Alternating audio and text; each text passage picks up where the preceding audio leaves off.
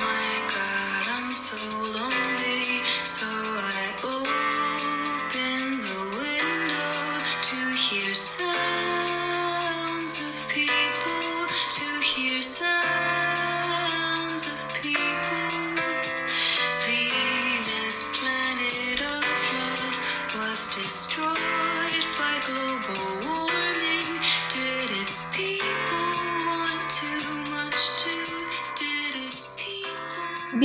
Bienvenidos a Venus en Escorpio, un podcast sobre todo menos astrología. Yo soy Valen.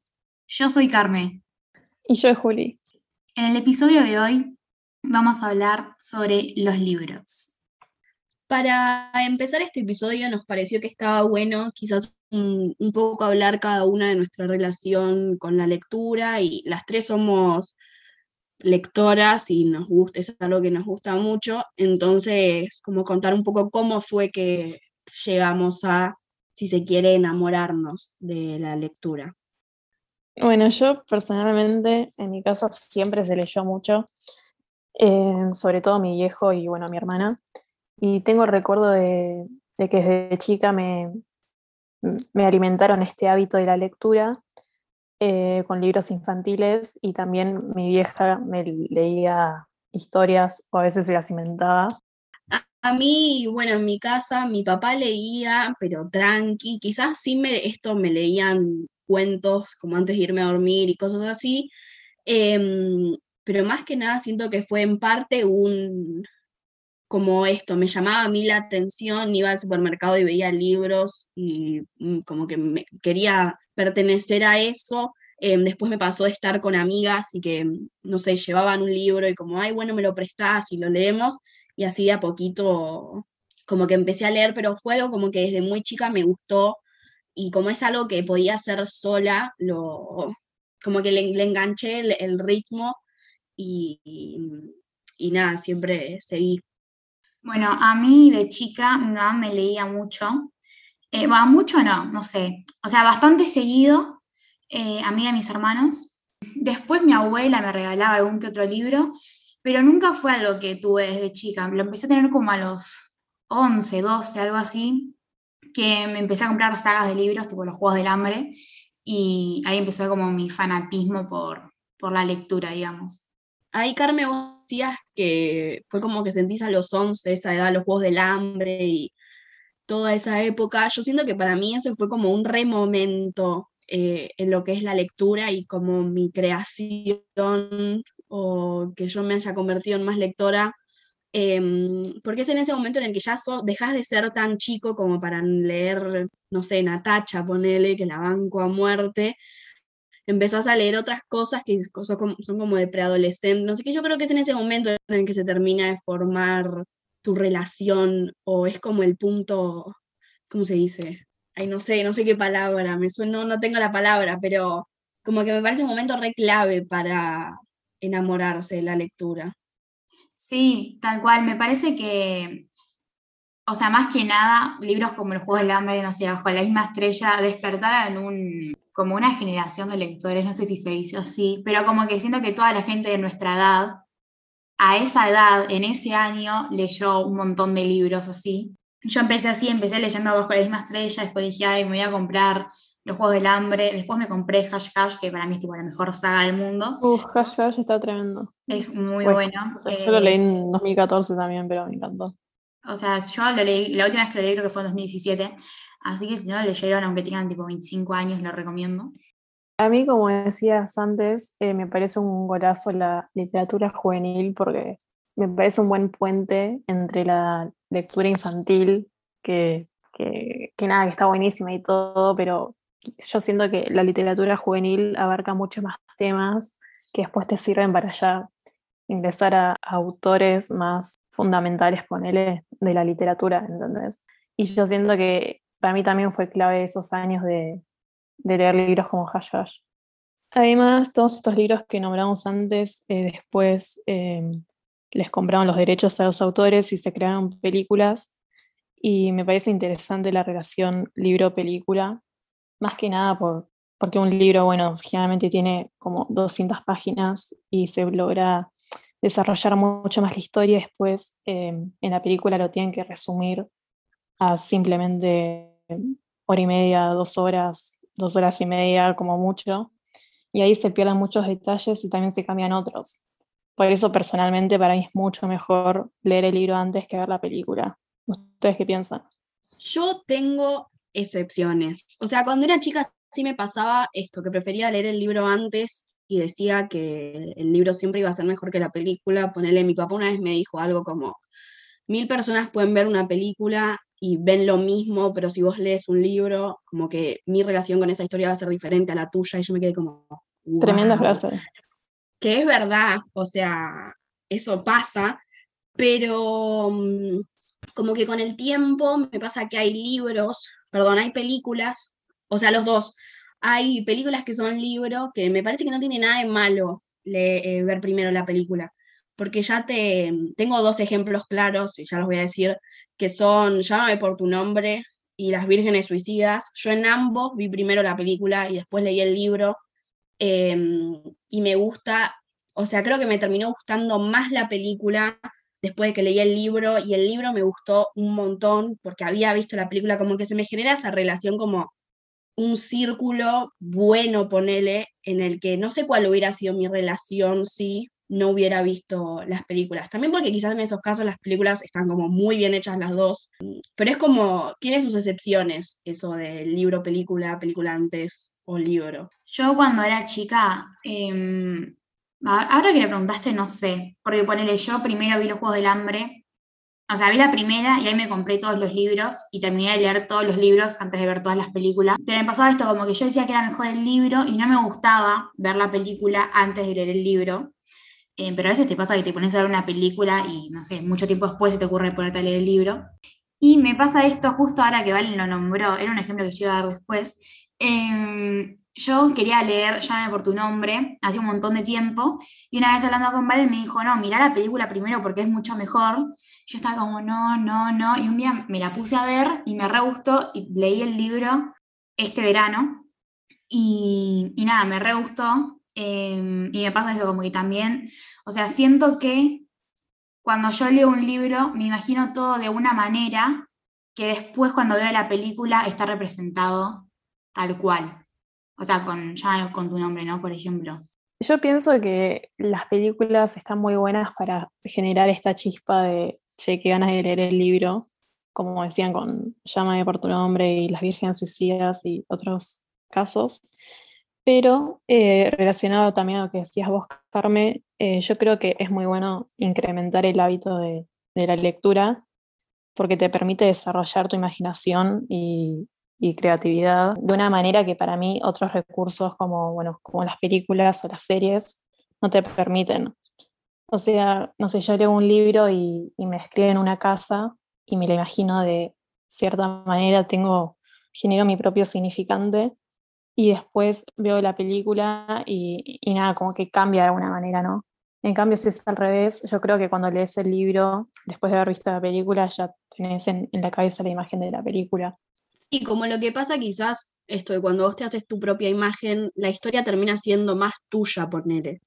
Porque, qué sé yo, si les describen la casa de tal manera y vos en algún momento viste en persona una casa, como que ya tenés una casa particular, entonces a veces al ver la película después como que se corta esa magia de que decís, che, pero yo no, no lo tenía de esta manera.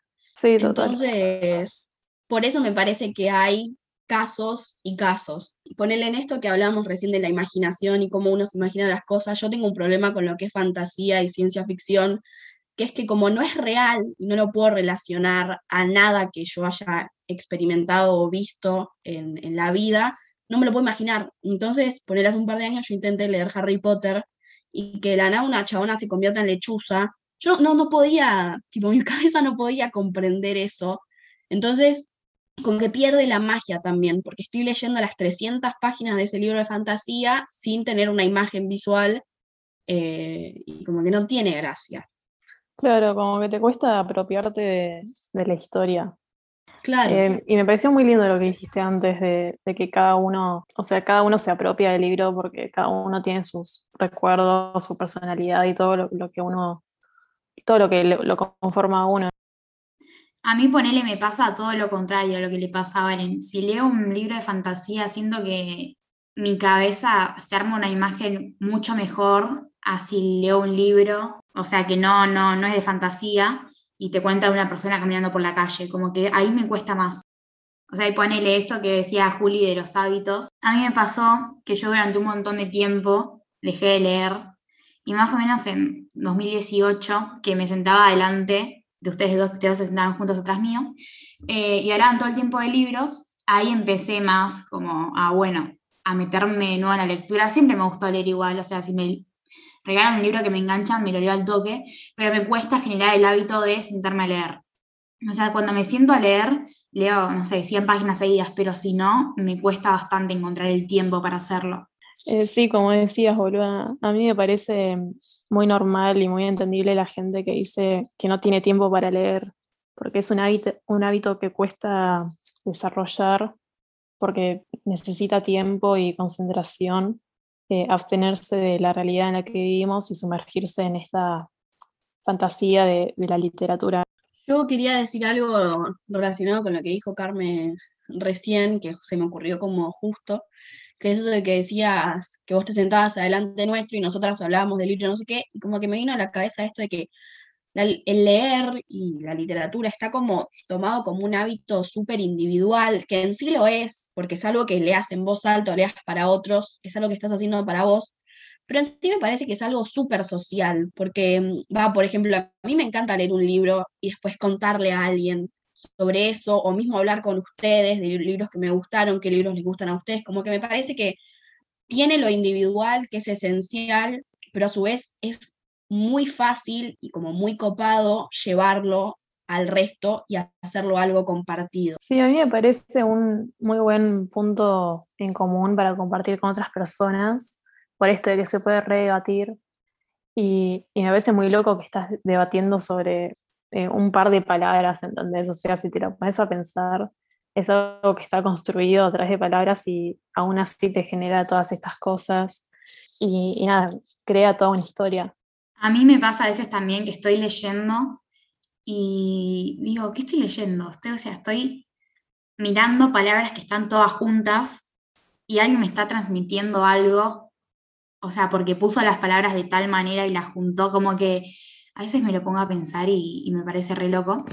Em, y también me pasa esto de que me falta concentración, a veces estoy muy cansada y por ahí son las 10 de la noche y puedo leer, no sé, media hora pero, si, o sea, si vos estás leyendo y no estás concentrado, y o sea, me pasa a veces que estoy leyendo y por ahí voy cinco páginas y digo, ¿qué es lo que acabo de leer? O sea, literalmente no presté atención a nada.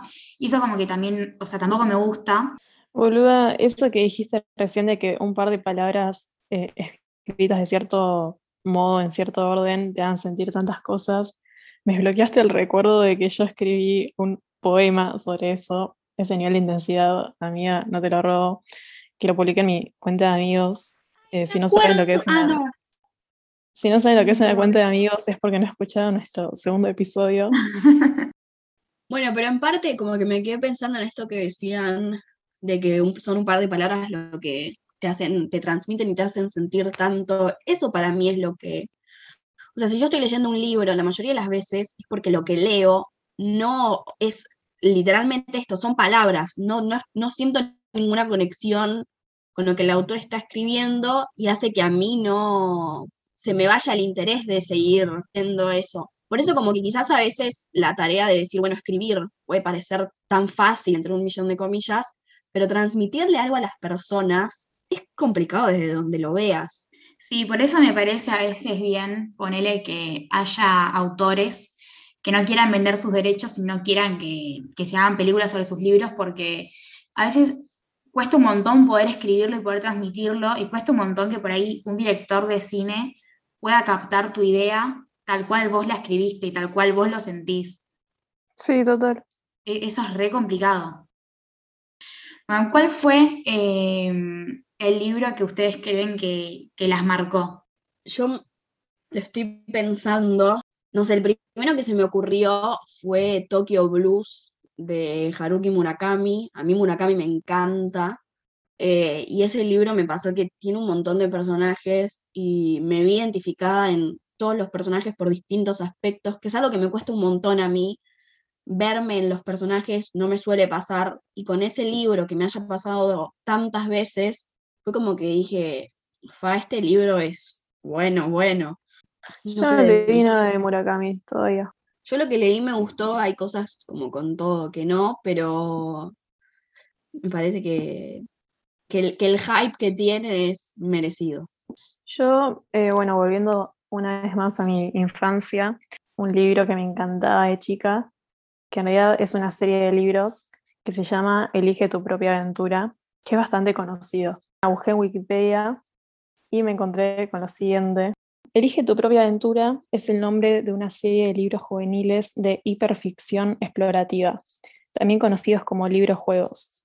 La hiperficción explorativa tiene un solo autor, pero también permite al lector tomar decisiones sobre sus trayectos de lectura, eligiendo qué nexos establecer en cada momento. Esto exige una actividad constante que de alguna manera aproxima los papeles autor-lector, pero no los confunde. Yo me acuerdo que esto lo leí y literalmente me voló la cabeza porque tenía el poder de elegir el final de cada, de cada historia y me gustó muchísimo, así que ese libro me marcó definitivamente. ¿El tuyo, Carmen? El mío es uno muy básico, eh, que es Annie, o sea que lo leí, creo que fue el segundo libro que leí por decisión propia, que era uno que tenía mi mamá, o sea, lo tiene ella desde que es chica, y me dijo, mira, está bueno, léelo, y fue el primer libro que yo dije, wow, o sea, como que realmente sentí que estaba en otro mundo leyendo, leyendo ese libro, como que fue la primera vez que, cerré la tapa del libro cuando lo terminé y dije, dije, wow. ¿Cuál fue el último libro que leyeron que les gustó?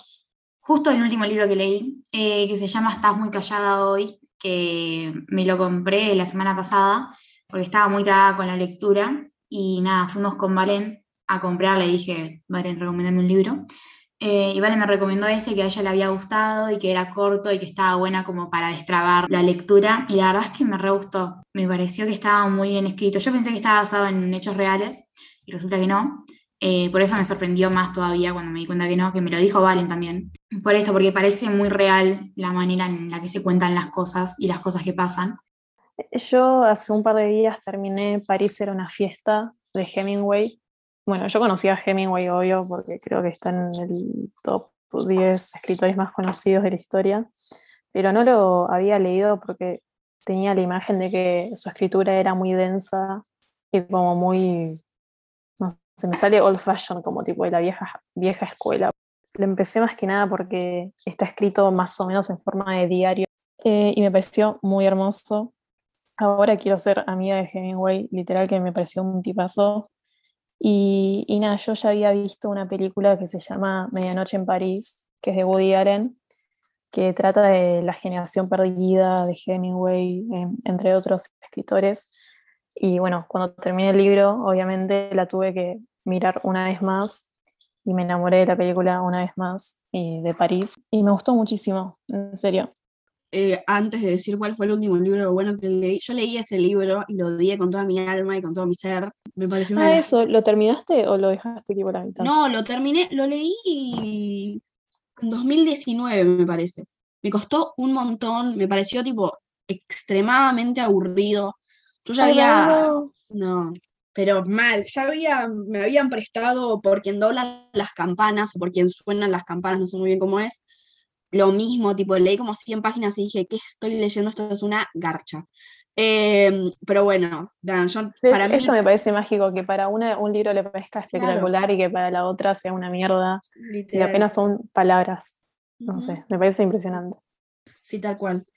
Pero bueno, la, la pregunta que habías hecho, la verdad que lo tuve que pensar, porque este año siento que no leí, no estuve leyendo cosas que me hayan parecido como buenas o que me hayan generado algo de verdad. Eh, pero se me ocurrieron dos que son, uno que no lo terminé todavía porque la edición que tengo lo hace bastante tedioso, pero que se llama Todo cuanto amé, de Siri Hustvedt, algo así, que creo que es la esposa de Paul Oster, no estoy segura. Sí, creo que sí.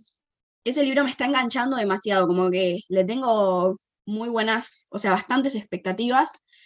Y el otro que se me ocurrió, que lo leí hace como, no sé, ocho meses, no sé si cuenta, pero me, me tengo que ir así de lejos porque la verdad que no estoy leyendo cosas interesantes, es Las Venas Abiertas de América Latina de Eduardo Baleano, eh, que es impresionante. Es, para mí está en mi top 5 libros favoritos, pero allá arriba me voló la cabeza en absolutamente todo lo que hice. Me hace muy mal que es un libro escrito tipo en los finales de los 60, los 70, no sé muy bien, y sigue siendo completamente relevante al día de hoy. Es muy pesado, pero es una obra de arte, así que hay que ponerse en el mood de leerlo, pero si tienen la oportunidad, léanlo porque es maravilloso.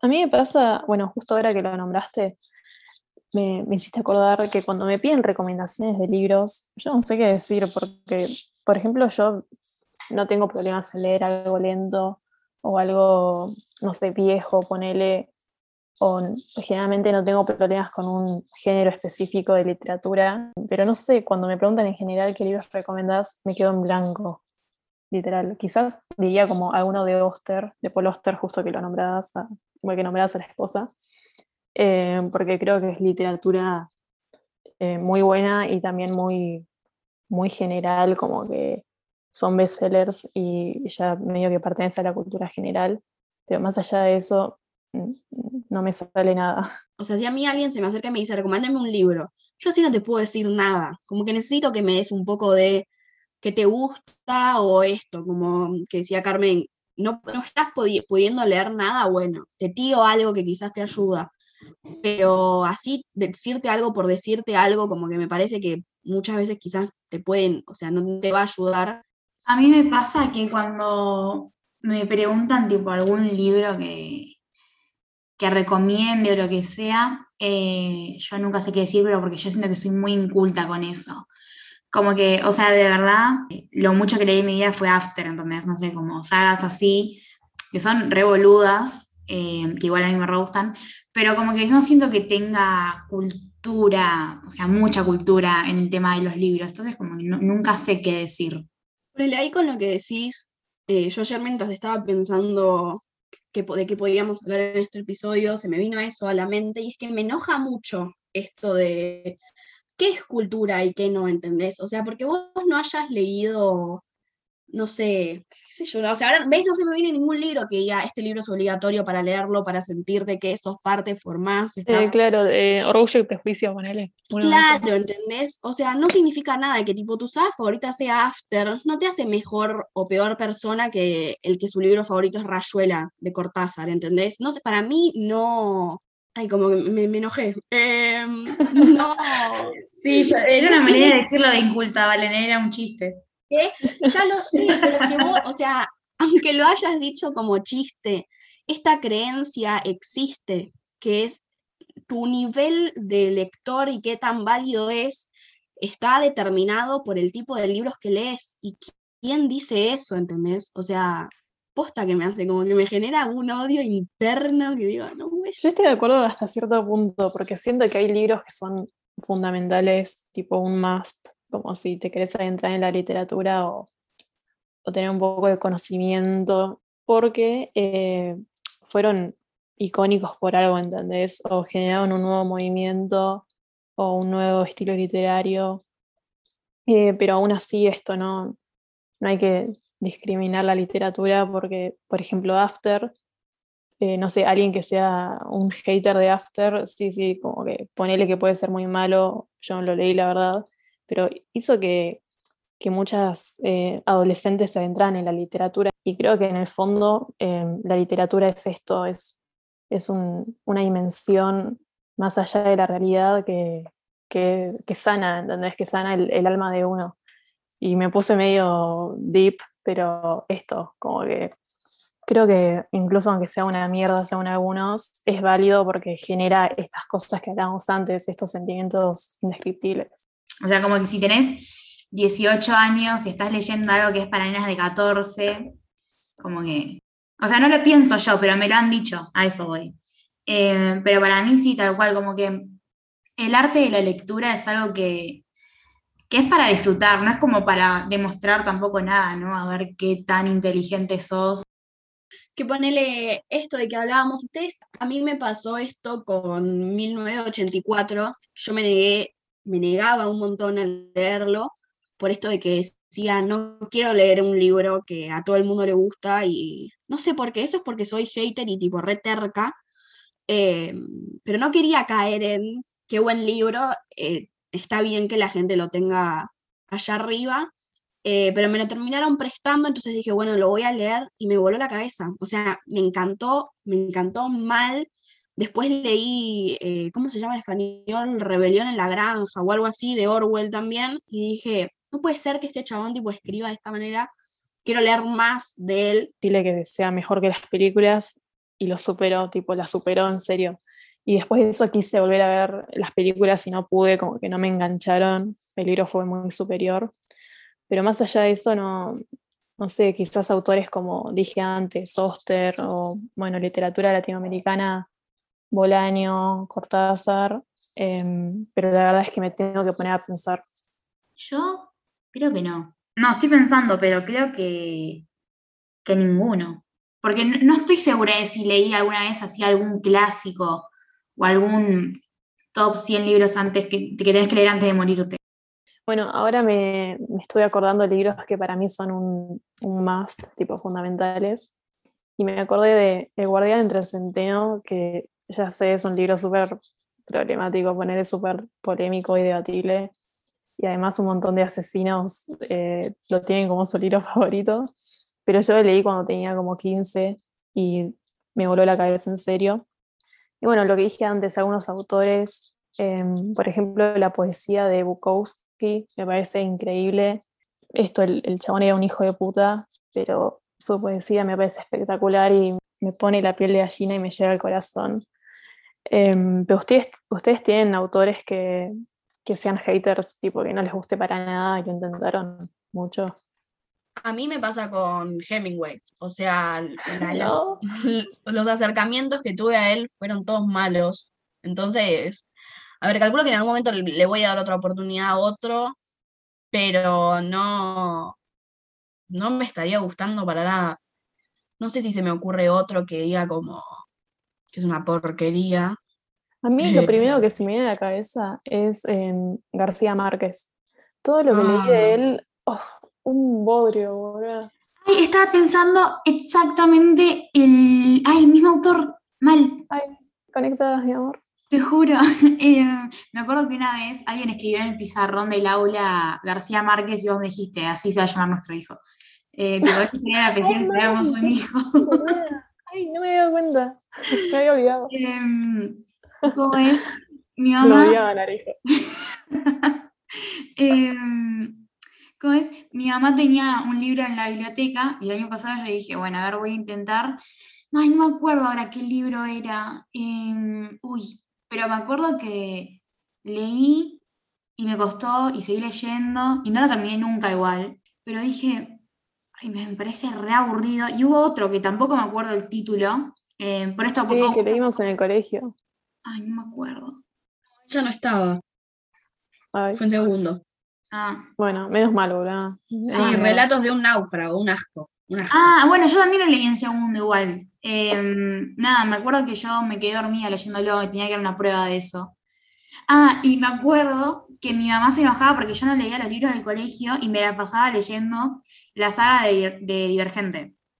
Y una vez mi mamá vino a mi cuarto, o sea, era de noche, yo estaba acostada en la cama y se supone que yo estaba leyendo el libro del colegio, y yo tenía el libro del colegio escondido abajo de la sábana y el de Divergente que lo estaba leyendo. Entonces cuando venía mi mamá los cambiaba para que no sepa que, que no, estaba leyendo el libro del colegio porque me parecía una cagada, básicamente. Dios. Eh, pero sí, La bueno, mal, me recostó. O sea, nunca lo pude terminar, nunca pude engancharme con nada de, de ese chabón. A mí se me ocurrió otro, que no es autor, pero es libro, que quizás está puesto como estos libros que tenés que leer, que es La Metamorfosis, creo que es de Kafka. Sí. Em, no, absolutamente desagradable. O sea, te lo lees en un pedo porque tiene como 100 páginas. eh, es asqueroso, se trata de un chabón que se convierte en cucaracha. Tipo, eso no es spoiler porque me parece que metamorfosis tipo significa eso, no sé, yo no lo sabía. No Desagradable, significa o sea, no eso le... puntualmente, pero sí. Ah, sí, bueno. eh, Trata de eso, creo que en la primera página. Claro, bueno. No, como que son libros que tenés, tienen un significado súper profundo y tenés que ir al no sé qué. No, no, no, no, un chabón convirtiéndose en cucaracha no te puede significar nada profundo. Lo odié, mal. Así que ese No, es es otro que eso, por ejemplo, bueno, justamente no leí yo el- la metamorfosis, pero entiendo el valor que tiene porque mm, nada, generó un cambio en el momento, ¿entendés? Como que revolu- revolucionó el- la literatura del momento. Claro, esto sí, me pasó sí. con Esperando a Godot, que, bueno, ahora no me acuerdo del autor, pero lo leí hace poco y, y nada, me resultó como súper bizarro, pero en un mal sentido, me generó mucho rechazo y lo quise terminar, era recortito igual, pero lo terminé al toque como para sacármelo de encima y después busqué en Wikipedia y era como, ah, como que eso, hay que entender el contexto. Eso no quita igual que el libro sea una mierda y que no te guste. Claro, eso es lo que me pasa, como que quizás ya es esto, como que para que lo tengas que entender lo tuviste que buscar. Como experiencia no te gustó, eso es lo que a mí me pasa, que digo como, medio que me chupa un huevo lo que causó este libro, ¿entendés? A la hora de yo leerlo como Valentina, el tiempo que me llevó leerlo el libro. Lo entiendo y me parece súper válido, porque nada, lo que es todo lo que dijiste. Pero como que en el momento, nada, ¿qué me importa a mí, entendés? O sea, re ignorante, no me importa tampoco. Pero eso me pasa con, con estos libros que están puestos como eh, imperdibles. Ahora que estamos hablando de, o sea, no sé por qué me acordé ahora, igual nada que ver con lo que estábamos diciendo, pero me acuerdo que otro libro que me re gustó mal y marcó como un antes y un después porque ahí empecé a darle más bola a la literatura, se llama Las Brujas. Eh, no sé si alguna vez lo leyeron en el colegio o algo, a mí me lo hicieron leer en primaria. O sea, nosotros íbamos a la Mm, biblioteca del colegio y la bibliotecaria nos leía los libros. Em, y después nos hicieron ver la película y me acuerdo que me había re gustado. La película un toque de miedo igual. Es como después, yo no la vi el año pasado de nuevo y es bastante asquerosa. Pero mm, nada, ese libro me pareció increíble. Aparte, obviamente estaba escrito como de una manera aniñada. eh, creo que es para chicos, no sé si tiene una versión para grandes, pero estaba muy, muy bien escrito y me acuerdo que me había re gustado. Se me ocurre que quizás para salir un poco de, como que siento que venimos hablando mucho sobre libros eh, que en sí son ficción o ponerle poesía, como dijo Juli en algún momento. Em, pero, o sea, yo siempre les digo libros de teoría, no sé cómo se dice, eh, no tengo ni idea, pero yo los identifico de esa manera, que son como libros quizás sobre temas particulares que no son ficción, em, no sé, como feminismo, o ponerle a mí que me encanta la historia, historia, así que, que les guste. Yo libros así que, que haya leído saliendo de, de lo que es la ficción y todo eso, eh, leí obras de teatro, no es que leí un montón en toda mi vida, pero o sea, como que no es tan fácil por ahí leer una obra de teatro, las primeras que leí como que me, me recostó. Eh, y una que me re gustó fue Sueño de una noche de verano, de Shakespeare, que está muy bueno, que lo recomiendo. Eh, eso, ese fue como un- una obra que me, que fue como un despertar en mi, en mi lectura de obras de teatro. O sea, repito, no, no leí muchas, pero, pero me re gusta. Yo me había re olvidado de, del género, no sé si es un género, obras de teatro, pero ahora que lo decís, yo este año leí uno de casualidad, no sabía que era una obra de teatro, lo conocía de nombre, lo vi, me lo compré. No sé cómo se llama en español, pero en inglés es Death of a Salesman, que creo que es como muerte del viajante, porque como que cambia un poco en español, de Arthur Miller, que me encantó tipo al punto en el que, no sé, tiene, no sé, 110 páginas, terminé llorando con el libro y es una obra de teatro, no lo podía creer, o sea, y esto que las obras de teatro que leí las leí en el colegio no me gustó ninguna, y esta me, me tocó de una manera que no, no lo, y es, y es un género que no tengo en cuenta, y la verdad que este libro me re gustó. Ay, a mí me pasa eso que dijiste al final, que el teatro es un es el arte que menos familiarizada estoy. Y eso que a mi viejo le encanta poner y siempre me insistió de ir al teatro. No sé por qué, no, no tengo ganas, no, no me pinta. Em, pero volviendo, yo leí un poco de teoría feminista pero no demasiado porque, porque me cuesta, no sé, como que eh, leí bastantes ensayos feministas porque en una marcha me compré como, bueno, una feria en realidad, eh, una selección de ensayos y creo que ni siquiera lo terminé porque, bueno, se me hacía muy denso y, creo que al final terminé buscando como qué quería decir la autora, pero no leí el ensayo en sí. Así que no, yo generalmente me centro en, en la ficción y bueno, la poesía. Sí, eh, yo también me quedo mucho en, en, la ficción. No salgo mucho de ahí, porque me pasa esto, como que las obras de teatro o los libros feministas, ¿se dice así, libros feministas? ¿Sí, no? Em, como que me re cuesta. Como que siento que tiene mucha teoría, que está bueno si querés eh, informarte sobre las cosas y posta que reayuda la lectura, pero si tenés ganas de ponerte a leer para relajarte, por ahí es mucho mejor la ficción que ponerte a leer una obra de teatro. No sé, me pasa eso, por eso no leo tanto esas cosas. Em, a mí la verdad, yo hace poco, bueno, hace un par de años empecé como esto a leer literatura feminista, más que nada esto que decía antes, como teoría. Mi autora favorita de feminismos es Silvia Federici, Federici, no sé cómo se dice. Esa señora es espectacular.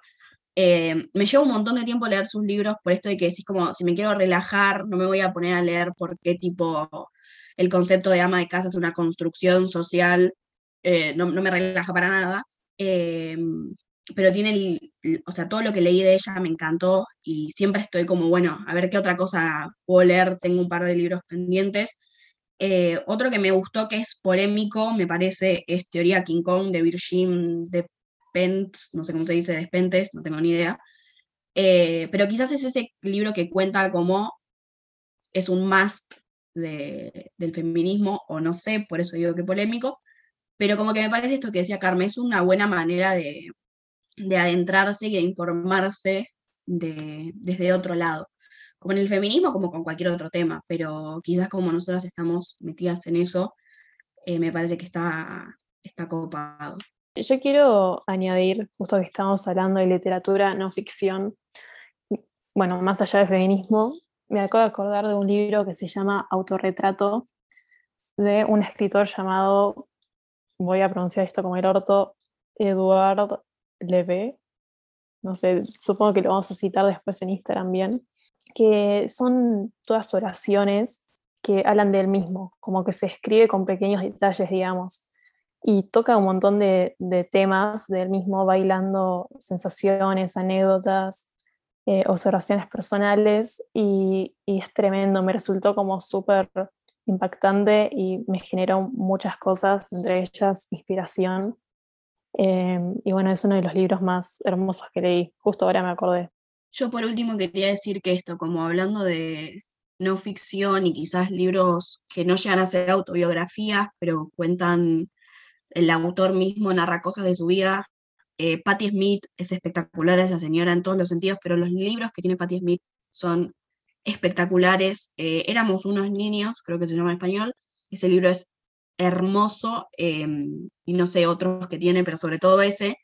Em, que nada, es un género que en un momento yo tampoco tenía en cuenta esto de autobiografía o memorias, creo que son más memorias, que está muy bueno sobre, de cualquier persona, pero quizás personalidades interesantes, está, que el que te sorprende a veces lo, lo bien que escriben y bueno, esto, las super vidas que, que tienen, la verdad que es muy lindo leer de eso. Claro, encima vos leíste ese libro en, en el idioma original, en inglés, claro. lo cual me, me, parece increíble porque te llega todavía más al corazón, porque cuando lees una traducción, bueno, ya pasa sobre, ya pasa por más procesos para, adaptarse bueno, a tu lengua y yo creo que se pierde un poco esa esencia.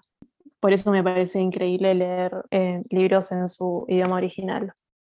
Sí, tal cual, tal cual.